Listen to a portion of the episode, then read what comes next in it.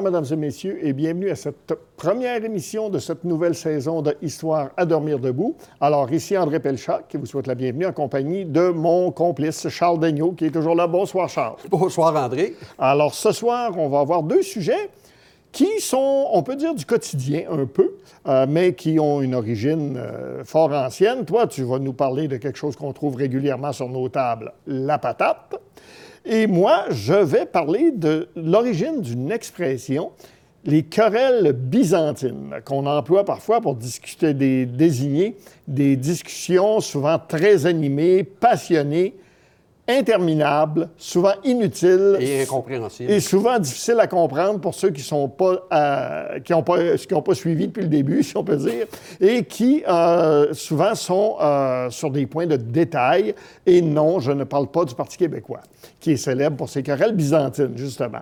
Non, les querelles byzantines, ça nous vient, comme le nom l'indique, de Byzance, ou plus exactement de Constantinople, à l'époque où elle était Byzance étant l'ancien nom de Constantinople, à l'époque où c'était l'Empire, euh, elle était la capitale de l'Empire romain d'Orient. Il faut savoir que euh, en 392 après Jésus-Christ, l'empereur Théodose a divisé l'Empire romain en deux.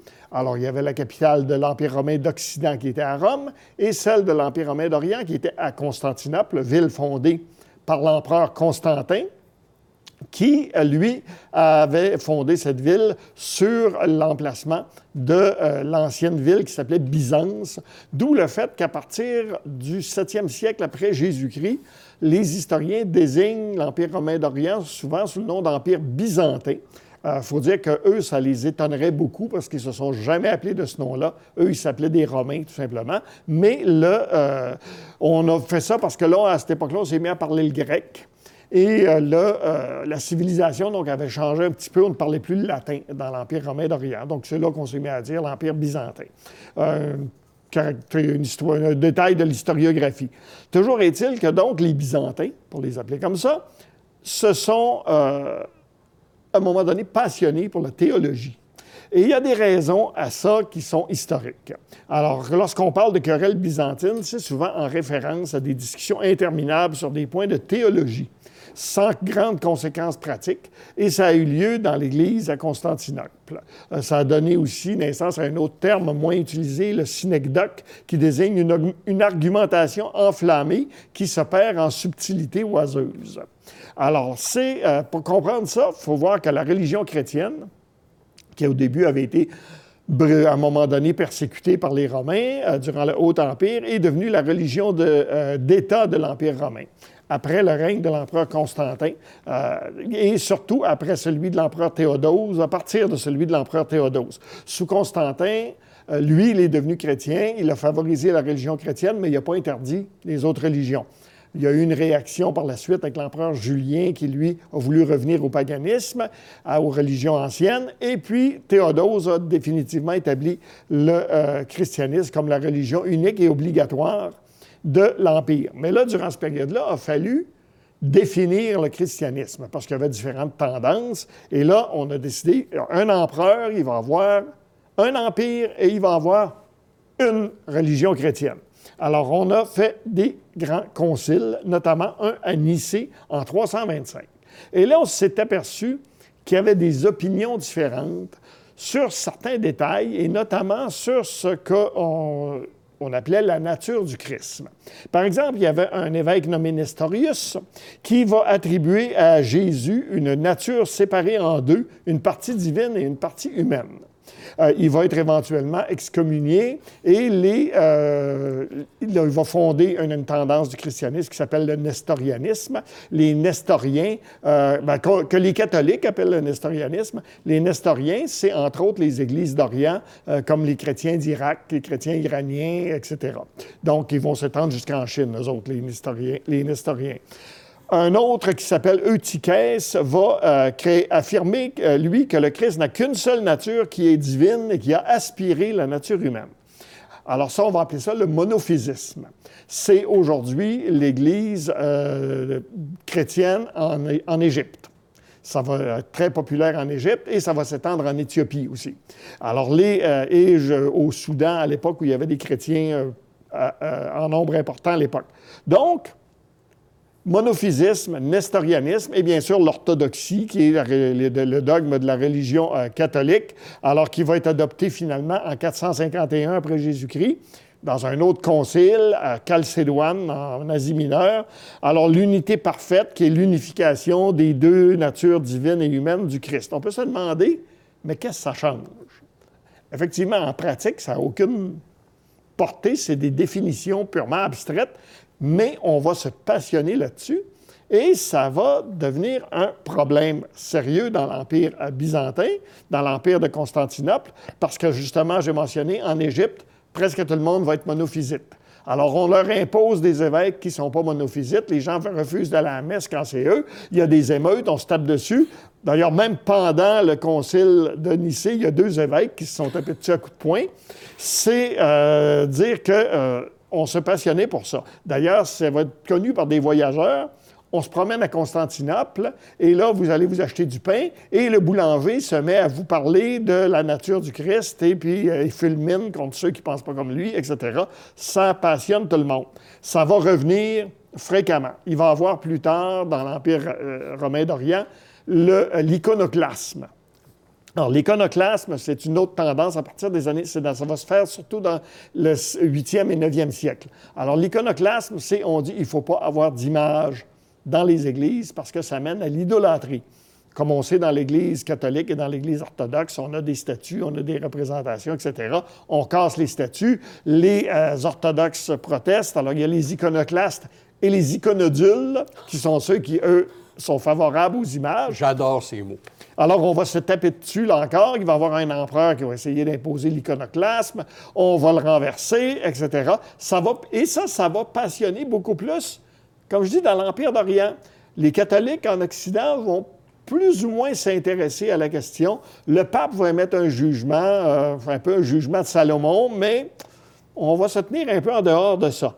Donc ça, c'est une autre querelle. Il va avoir finalement, officiellement, le grand schisme du 16 juillet 1054 qui va, on a dit, séparer les catholiques des orthodoxes. C'est le pape Léon IX à Rome et le patriarche Michel Cérulaire à Constantinople, qui ont une querelle à propos du Saint-Esprit, engendré selon les catholiques par le Père et le Fils, alors que pour les orthodoxes, il est engendré par le Père seul, comme le Fils. Là encore, on se demande à quoi ça rime.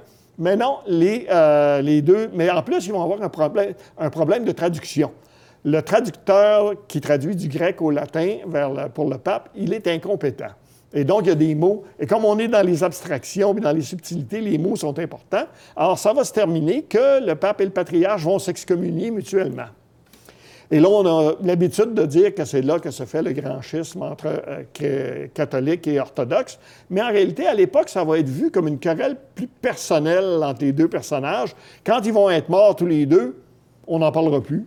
on va considérer, continuer à se considérer comme des chrétiens jusqu'en 1206. En 1206, qu'est-ce qui se passe?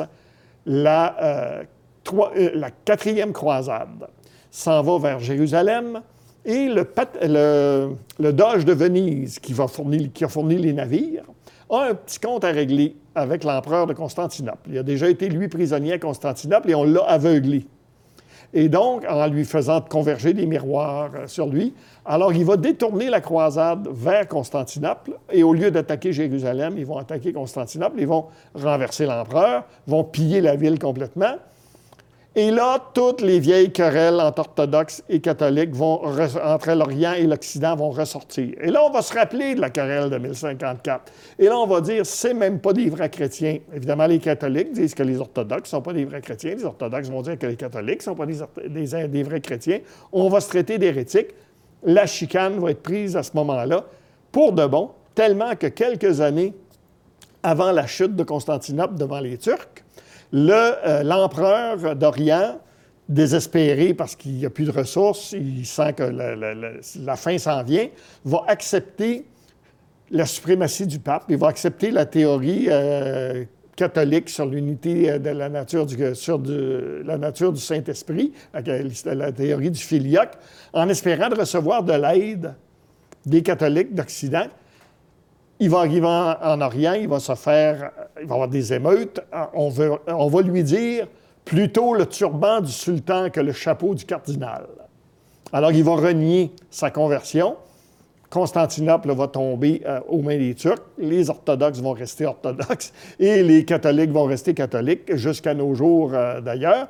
Alors on voit que c'était querelle, sur, comme je dis, abstraite, sur des points de détail qui n'ont absolument euh, aucun impact dans la vraie vie, mais qui vont avoir historiquement des impacts énormes sur euh, l'histoire euh, de, l'Occident. Alors, quand on parle de... Euh, c'est de ça qu'on parle quand on parle de querelle byzantine. Évidemment, il y en a eu d'autres, parce qu'entre autres, à un moment donné, on s'est mis à poursuivre des groupes qu'on dirigeait comme hérétiques, qu'on qualifiait d'hérétiques. Par exemple, à l'époque de l'empereur Alexandre I Comène, en mars-avril 1082, une série de procès implique un certain Jean Italos, qu'on appelait le consul des philosophes, qui est condamné pour avoir professé des doctrines pas orthodoxes. En 1087, un moine et théologien, Nil le Calabrais, est euh, anathémisé, donc presque excommunié pour avoir répandu une hérésie, en fait proche de euh, ce que disait Nestorius. Théodore de Trébizonde, un, de Trébizonde, un prêtre qui, de Trébizonde, c'est aujourd'hui en Turquie, et poursuivi pour avoir fréquenté une secte qualifiée d'enthousiaste. Un certain Eustrate de Nicée, en 1117, va être accusé de disserter sur la nature du Christ qu'il prétend soumise à Dieu, alors heurtant la tradition qui dit que l'union des deux natures, il n'y a pas de division entre les deux, même s'ils sont deux. Bon. Alors, euh, on va voir donc des procès d'intellectuels, de dissidents. Il va y avoir des sectes aussi qui vont apparaître, qu'on va poursuivre. Alors, tout ça fait partie aussi de ce qu'on va appeler euh, les, euh, les, querelles, les querelles byzantines. C'est tellement autocontradictoire. en fait, on a des membres d'une seule et même religion qui vont justement créer un labyrinthe de, de, diversité, de différents concepts qui vont entrer en choc, mais fondamentalement, c'est une lutte de pouvoir. Et il ne faut, faut, pas oublier que Byzance a été, oui, à Constantinople, ils ont eu ça de façon euh, très euh, permanente, si on peut dire, c'est une caractéristique, mais en même temps, il n'y a pas juste eux autres. Après tout, entre les catholiques et, le protestant, et les protestants, il y a la différence que pour les catholiques, le, Christ est réellement euh, présent dans l'hostie lors de l'Eucharistie, alors que pour les protestants, c'est un symbole. On reste un peu dans le même ordre euh, d'idées parce qu'on ne voit pas non plus ce que ça change vraiment en pratique. Alors euh, voilà, c'était une petite page de l'histoire religieuse et c'est, de ça qu'on parle quand on parle de querelle byzantine si on vous parle des querelles byzantines à l'intérieur d'un mouvement ou d'un, parti politique, c'est pas un compliment. Alors, euh, voilà pour mon... D'ailleurs, il devait traiter les autres d'être dans les patates.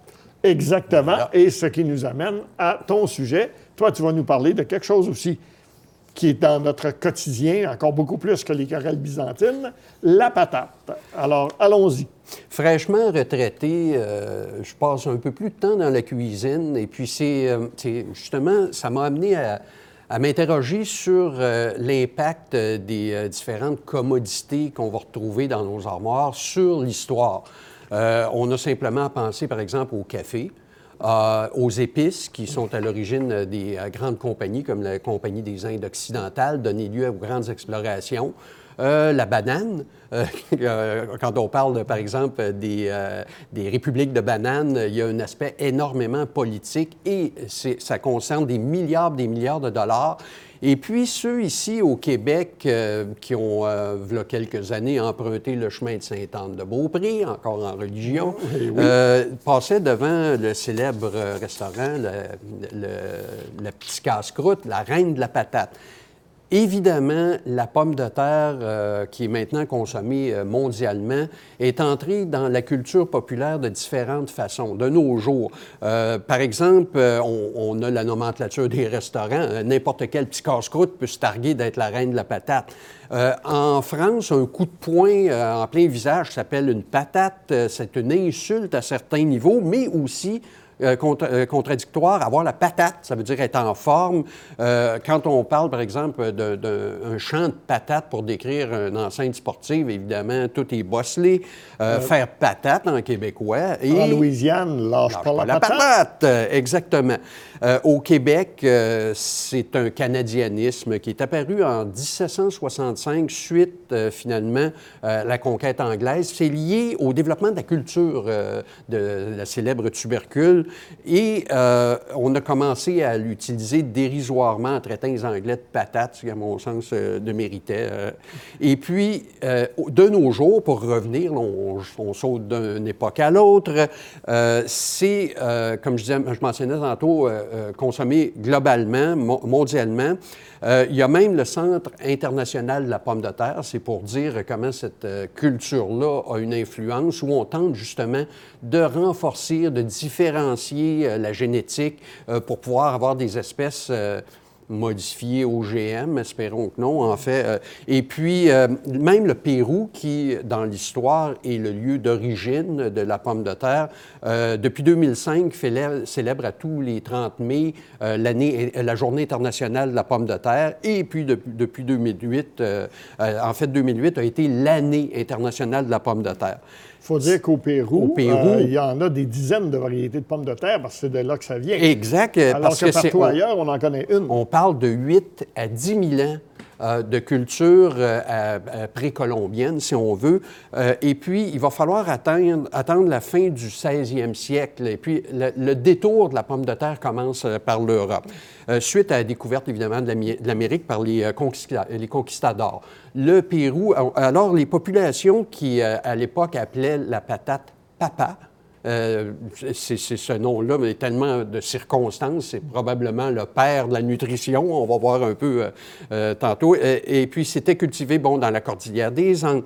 C'était connu sous 15 à 20 noms différents. Il y avait des dizaines et des dizaines de recettes différentes. Même les Incas ont trouvé une façon de conserver la pomme de terre euh, pendant plus de dix ans en en faisant des rations, ni plus ni moins desséchées. Euh, euh, c'est très vague. C'était desséché au froid, au froid, dans les hautes altitudes. Dans les hautes altitudes, exactement, lyophilisé.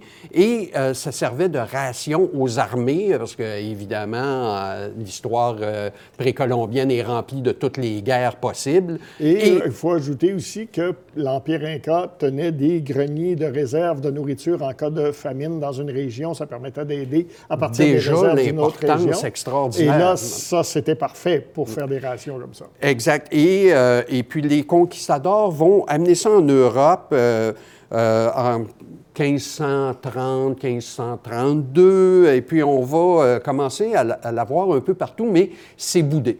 Euh, c'est un sale euh, légume, comme on ne savait pas à l'époque, il n'y avait pas de définition scientifique. Euh, et puis, ça va être cultivé à petite échelle, surtout comme euh, nourriture pour euh, le bétail, entre autres. Et ça va être consommé en dernier, dernier recours. Je pense qu'on va, manger des champignons et des racines avant de consommer euh, la pomme de terre. Puis oui, parce qu'il faut dire pas que c'est pas un, légume très engageant visuellement. Non, d'ailleurs, c'est même dangereux jusqu'à un certain point. Puis il y avait d'autres raisons pourquoi on la boudait. C'était, comme tu viens de mentionner, considéré comme un poison. la fleur contenant la solanine. D'ailleurs, 100 ans plus tard, lorsqu'on va identifier scientifiquement la nommer, c'est un botaniste de suite, il va la nommer Solanum tuberosum. La plante elle-même est effectivement poison. Euh, puis quand on ne sait pas comment consommer la pomme de terre, ce qui était le cas à l'époque, euh, ça a causé euh, certaines maladies, certaines morts. et puis on la boudait pour ça. Mais surtout aussi, tu mentionnais les orthodoxes. Bien, la pomme de terre n'est nullement mentionnée dans les, les, textes bibliques. Donc on la trouvait suspecte pour ça. D'ailleurs, elle va prendre à un certain moment le nom de pomme du diable parce qu'on la soupçonne d'être utilisée par les sorcières pour faire des onguents. Effectivement, des onguents, euh, ça devait être pour la bonne cause, mais la religion et les sorcières, on sait ce que c'est. Comme je disais aussi, c'est que la pomme de terre, euh, c'est comme beaucoup de légumes et de fruits, ont des belles couleurs, elles sont brillantes. La pomme Attirante. de terre, c'est pas très attirant. Non, d'ailleurs. Euh, même, il y a eu à un moment donné la peur que ça donne la lèpre. Parce que c'est un peu galeux. C'est galeux. D'ailleurs, il l'appelait le sale légume. le mot sale apparaissait souvent. C'était pas très bon au goût non plus. Puis les populations qui étaient habituées comme à consommer euh, du pain, des céréales, euh, euh, différents autres légumes, ne savaient pas nécessairement comment manger des pommes de terre. C'est vrai qu'une pomme de terre sans après bouillie, pas vraiment, ça goûte pas grand-chose. Non, puis euh, on, sort ça de la terre. C'est un peu légume qui est proche du démon à l'époque. Bien entendu, les choses vont changer. En Angleterre, en Espagne, euh, au début, on va même considérer ça comme un mets raffiné. Ça me fait penser un peu à ce poisson japonais qui est toxique, mais on va le consommer pareil, mais il faut qu'il soit apprêté spécifiquement pour justement protéger la vie du consommateur. La pomme de terre était un peu cet aspect-là. alors, alors, le cuisinier quatre étoiles de l'époque pouvait l'apprêter et puis la consommer de différentes façons. Et puis, c'est devenu même considéré, de par sa rareté, comme un aphrodisiaque. Combien de produits alimentaires, par leur rareté, sont devenus aphrodisiaques alors qu'ils ne l'étaient sans doute pas. Euh, disons que Shakespeare a contribué à cette notion-là à l'époque parce qu'il mentionne justement cette euh, caractéristique de la pomme de terre dans quelques-unes de ses œuvres. Et euh, il y avait un médecin anglais à l'époque du nom de William Salmon qui en a fait l'éloge en disant que la pomme de terre nourrit le corps en entier, restaure ses consomptions, c'est-à-dire les maladies qui pouvaient le euh, l'atteindre à l'époque, et euh, provoque le désir charnel. Il se vendait en prix d'or en état de rareté. Maintenant, on va sauter quelques, quelques siècles et puis on va euh, se retrouver au 18e siècle, c'est-à-dire 1740 à 1748. La pomme de terre existe en Europe, mais comme on a mentionné, elle est boudée souvent par les, les, populations, par la noblesse. Euh, Frédéric II de Prusse va changer les choses. Euh, il est connu sous le nom de Frédéric le Grand. Euh, à l'époque aussi, si on parlait par exemple de la guerre de 30 ans, ou, quelques années auparavant, ces guerres-là provoquaient par la réquisition des denrées alimentaires par les armées provoquaient des famines énormes qui pouvaient faire mourir jusqu'à 50% des populations. Euh, et puis, euh, ils sont aperçus que les armées, lorsqu'ils, euh, ni plus ni moins, pillaient la campagne, s'emparaient, par exemple, du blé, des céréales, de, la viande, tout ce que c'est qui était boucherie, les produits maraîchers. C'était facile, mais le tas de pommes de terre, comme tu mentionnais tantôt, n'était pas très, très attirant pour l'armée. Il fallait transporter ça dans des charrettes, et puis c'était tout sale. Ça demandait une préparation un, peu plus demandante que, que les autres. Et puis, il y avait mauvaise réputation, comme on a mentionné. Cependant, notre euh, ami Frédéric euh, a constaté que malgré le pillage et les réquisitions, les paysans étaient quand même nourris. C'est là qu'il a découvert qu'ils consommaient les, restants boudés par l'armée, les pommes de terre. Et il a, euh, instinctivement, parce que ce n'était pas un scientifique, euh, reconnu la valeur nutritive euh, de, la pomme de terre et puis il l'a imposé dans les réquisitions des armées. Il va ordonner aux soldats de s'en saisir et puis il va l'imposer dans les rations. Euh, de plus, il va arriver avec l'édit de la patate qui va forcer les, cultivateurs, les, les, paysans à en faire récolte. Et puis, ben là, il y a eu du monde qui se sont élevés contre ça, OK, pour toutes sortes de raisons, surtout les nobles et les riches qui disaient, nous autres, on ne s'abaissera pas à consommer ça. C'est là qui est arrivé qui a dit, ceux qui vont s'opposer à l'édit de la patate, on va lui couper le nez.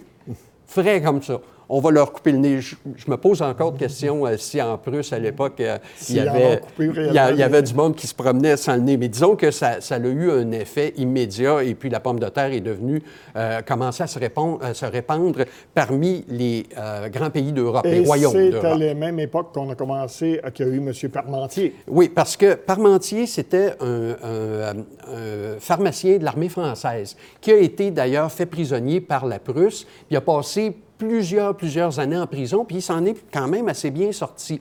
La raison étant qu'on l'a nourri avec des pommes de terre. Et on pourrait dire que Parmentier, moi je l'appelle contrairement à Frédéric II, qui, soit dit en passant, a, gagné comme ça son titre de roi de la patate. le voici. Je vous présente maintenant Frédéric II, le roi de la patate. Et euh, d'ailleurs, même de nos jours, il y a des, des, euh, gens qui connaissent l'histoire qui vont encore déposer des fleurs de pommes de terre et même des patates sur sa tombe. Euh, alors, l'histoire a le don de se perpétuer. là, on va passer rapidement à, travers ça. Parmentier, lui, aurait eu l'aval du roi Louis XVI, qui d'ailleurs lui avait dit, avant d'être euh, décapité, lui avait dit un jour la France va vous remercier parce que vous aurez mis le pain dans les mains des affamés. Et euh, pour en faire la promotion, à l'époque, euh, il avait porté la fleur de pomme de terre à la boutonnière et Marie-Antoinette la mettait dans sa coiffure, ce qui l'a rendu très populaire à la cour de France et, par effet, à la population en général qui imitait la monarchie. De plus, euh, le roi Louis XVI avait, donné 40 acres à Versailles, à Parmentier. Il a fait un champ de patates, mais le jour, il postait des gardes armés. Donc, euh, la population s'interrogeait à savoir, oh, c'est quelque chose qui, a de la valeur. Mais le truc était que le soir, bien, il enlevait les gardes. Donc, la population allait voler cette pomme de terre-là, puis ils se sont mis à la consommer comme ça. D'ailleurs, cette anecdote-là a été aussi euh, adaptée à notre ami Frédéric II. Alors, l'histoire ne dit pas exactement qui est à l'origine de ça. Maintenant, ben, euh, on a constaté euh, que les bénéfices de la pomme de terre face aux famines étaient évidents. D'ailleurs, euh, ça a été le remède parfait à toutes les famines qui avaient décimé l'Europe à cause des guerres. Et puis, avec l'évolution, là, on pourrait en parler très, très longtemps, là, maintenant. On pourrait parler de la famine de la patate la famine, en Irlande, qui justement. due au fait que c'est une monoculture et que les. La, génétique n'était pas assez variée pour résister aux attaques comme les insectes ravageurs et ça a provoqué le mildiou. D'ailleurs, ceux qui vont ici au Québec euh, visiter Gros-Île vont voir le, mémorial aux immigrants irlandais. Plus de 2 millions d'Irlandais ont quitté l'Europe il y en a plus d'un million qui sont morts affamés à cause des horribles lois anglaises qui forçaient l'exportation de la nourriture vers l'Angleterre alors que le peuple euh, mourait de faim. À l'époque, ils consommaient la pomme de terre. Euh, euh, euh, pour survivre. Et voilà que maintenant, on leur enlève ça. Maintenant, ben, euh, allons continuer à faire nos pommes de terre frites. Ici, ben, on a la poutine. Donc, voilà, brièvement, un survol d'un des aspects alimentaires les plus importants économiquement dans l'histoire de l'humanité. Et sur ce, on arrive, on nous fait des signes, on arrive à la fin. Alors, euh, bon, ben euh, voilà, c'est la fin de notre émission. Merci, Charles, et euh, à tout le monde. À la semaine prochaine pour une autre émission de Histoire à dormir debout. D'ici là, restez à l'antenne de TVCBF. Bonsoir.